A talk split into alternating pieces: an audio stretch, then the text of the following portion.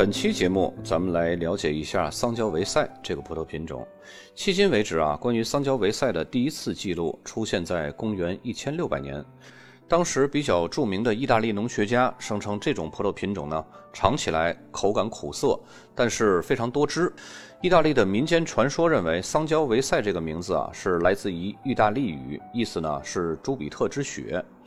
它通常呢和内比奥罗这两种葡萄一起被称作意大利的两大贵族葡萄品种，因为这两种葡萄品种诞生的极品葡萄酒最出名。大名鼎鼎的 A B B B C，除了阿玛罗尼呢，剩下的就都是出自这两个葡萄品种了。和许多广泛种植的古老品种一样，桑娇维塞呢也有很多的克隆品种。这些品种呢分为两大类：大桑娇维塞和小桑娇维塞。其中呢最著名的就是大桑娇维塞，又叫做布鲁内罗，在蒙塔奇诺产区。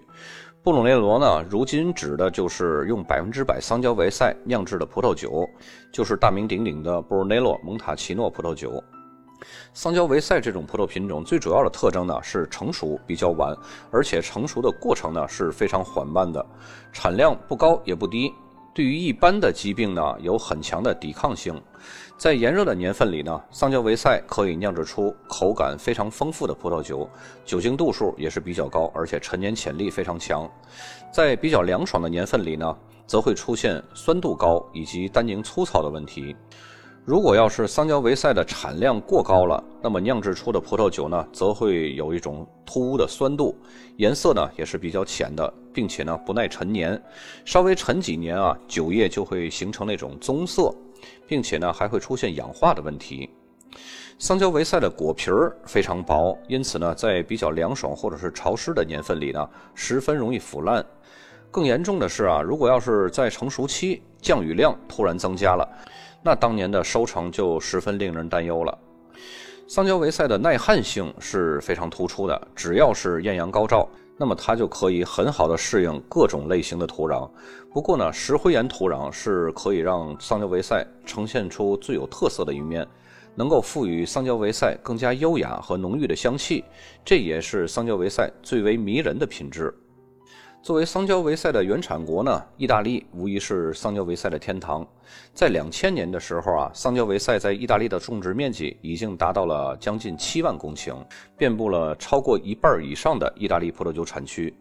而它对托斯卡纳、艾米里亚罗马涅、马凯和翁布里亚这四个产区来说呢，是尤为重要的。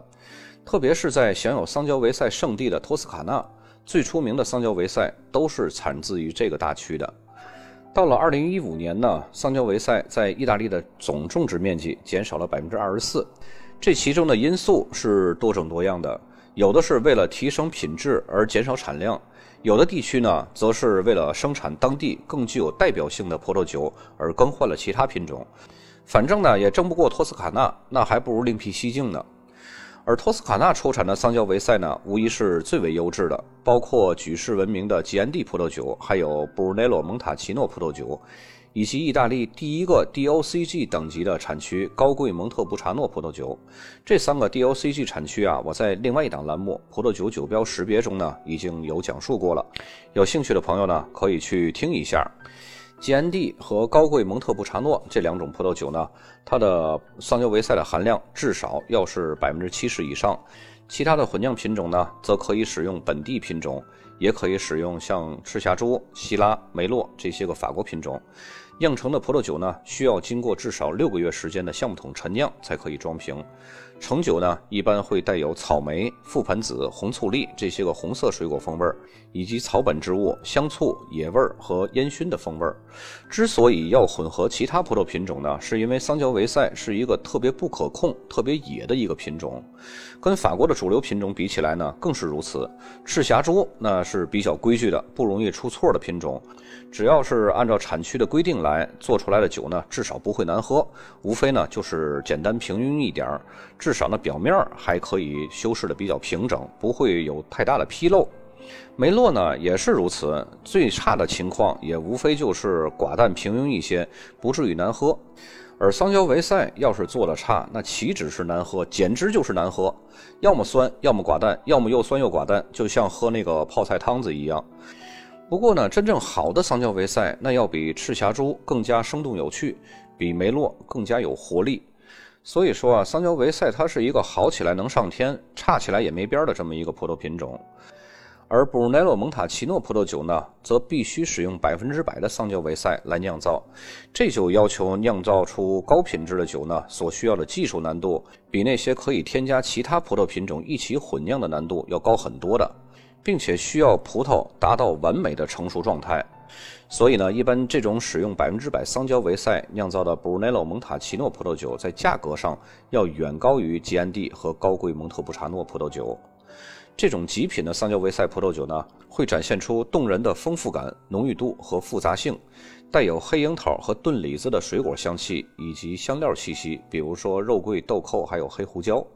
此外呢，还会散发一种新鲜饱满的泥土芬芳。比较年轻的酒呢，有时还会展现出一丝花的香气。虽然意大利有很多的 IGT 级别的地区餐酒，使用大比例的国际葡萄品种和桑娇维塞进行混酿，以增加葡萄酒的色泽饱满度，还有香气的复杂度。但是近几年来呢，越来越多的酿酒师意识到了桑娇维塞品种特性的重要性，开始呢提倡使用百分之百的高品质桑娇维塞来酿造葡萄酒。布鲁内洛蒙塔奇诺呢，就是百分之百桑娇维塞葡萄酒中的最出色的代表。桑娇维塞一旦远离故土，经常呢就会出现水土不服的症状，所以呢，在意大利之外种植量是非常少的。但值得一提的是呢，尽管美国加州的种植者和意大利有着深厚的历史渊源，很多的品种呢都是当年由意大利的移民带到了美国，而且呢从一开始都是使用意大利的传统方式来生产酿造。但如今呢，加州生产的桑娇维塞葡萄酒已经开宗立派了，形成了自己独特的风格。在加利福尼亚呢，由于二十世纪的八十年代和九十年代末，意大利的超级托斯卡纳的品质呢获得了国际的公认，名声大噪，因此呢，桑娇维塞也突然间流行起来了。在一九九一年啊，加利福尼亚的桑娇维塞种植面积已经上升到了两百公顷，这一面积啊，相当于一九六一年当地赤霞珠的种植面积。到二零零三年呢，桑娇维塞的种植面积已经增至三千公顷，主要是分布在纳帕谷、索诺马县、还有圣巴巴拉县以及亚拉丘陵。尽管人们对加利福尼亚培育出的桑娇维塞的品质有很多的质疑，但是桑娇维塞的早期表现呢，还是为加利福尼亚人带来了很多的希望。这里的桑娇维塞葡萄酒啊，通常会果香比较浓郁，并且呢带有淡淡的花香。那么，经常品尝基安蒂和布鲁内洛的老手呢？就凭借着这种微弱的花香，就可以辨别出它是桑娇维塞。随着葡萄树树龄的增长以及新的克隆苗的发现呢，桑娇维塞的品质也在逐步的提高，并且呢形成了自己独特的风格。华盛顿州也有种植桑娇维塞，尽管啊桑娇维塞在此地很难存活，但是呢这里出产的桑娇维塞会呈现出比较鲜明的水果风味儿。在其他产酒国呢，当然三焦维塞也会有少量的种植，但是不具有代表性，所以呢，我们也就不做讲解了。以后我们所介绍的主要葡萄品种呢，不会像赤霞珠或者是梅洛那种全世界遍地开花的国际品种，